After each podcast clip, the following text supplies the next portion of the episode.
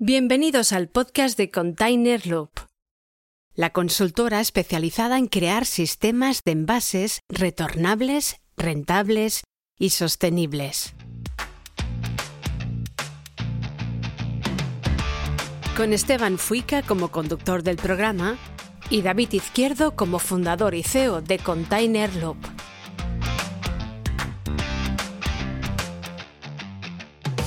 Bienvenidos al podcast de la consultora Container Loop. Hoy en nuestro podcast os damos un pequeño anticipo del nuevo episodio de nuestro podcast hermano Jefe de Compras Podcast. A modo de curiosidad, ¿usted cuando empezó en la función de compras, cuántas personas eran en, el grupo Osborne? Pues básicamente eran eh, tres personas. ¿Y, ¿Y cuando usted lo dejó, que fue hace poquito, Sí, cuando yo lo he dejado, pues prácticamente éramos casi, éramos entre, dependiendo a lo mejor de la época del año, porque teníamos responsabilidades, pero tenía en torno a 10 personas.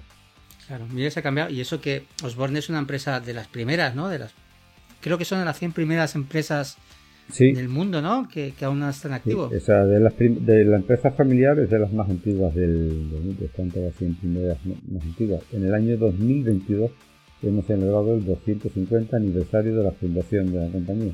Ha sido un año, la verdad, muy bonito para los que hemos tenido la suerte de, vivir esa, esa celebración. Y todos los días, ¿no? No se celebra en una empresa el, el 250 aniversario.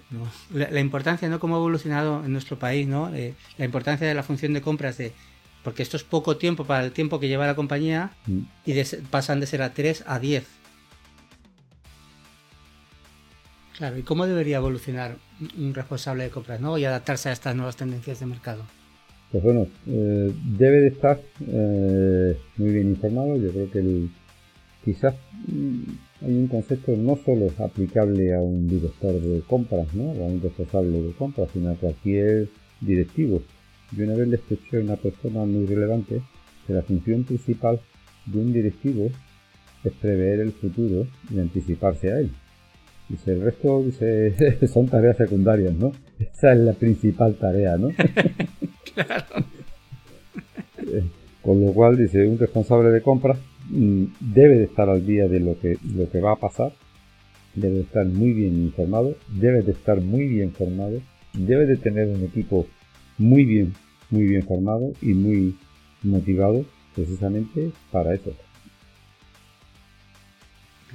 Como, decía antes, ser flexible en relación a lo que le esté pasando, a las novedades que le surjan. A las novedades que hay, hay, hay muchísimas novedades, muchísimas tendencias. Tenemos todo el tema de eh, digitalización, ¿no? tenemos el tema de sostenibilidad, que los, departamentos de compra, en el, caso nuestro, somos tractores dentro de la, de la compañía, nos certificamos con la norma 20400 de compras sostenibles y, hemos sido tractores dentro del grupo, dentro del plan estratégico que marca el informe de, sostenibilidad.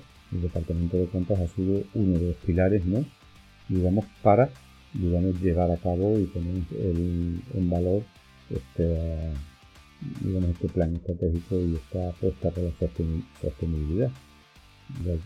hay muchísimas áreas en las que el departamento de compras, ¿no? lo que es la innovación, debe ser también una pieza clave la operación tiene contacto con todos los proveedores, tiene, conocimiento de muchísimos mercados, o sea, tiene que saber qué es lo que va a salir nuevo, cuáles son las novedades, cuáles son las innovaciones y eso trasladarlo, digamos, al interior de la compañía para sacar, digamos, valores competitivos y que la compañía no se quede, no se quede atrás.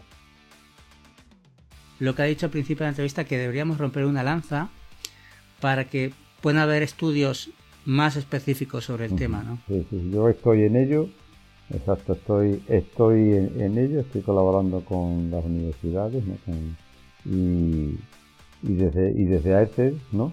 Pues lo que estamos haciendo es fomentar la formación en compras, intentando mentalizar, ¿no? Y en cualquier foro que vamos, el 70% o el 60 y tantos por ciento del presupuesto de la compañía pasa digamos, octava la responsabilidad del departamento de compras de supply chain y la formación que se recibe que traen los, alumnos desde las universidades es auténticamente nada, casi cero o, muy cercana a cero, ¿no? Si te ha gustado, puedes continuar escuchando este episodio en jefedecompraspodcast.com o en tu plataforma de podcasting favorita.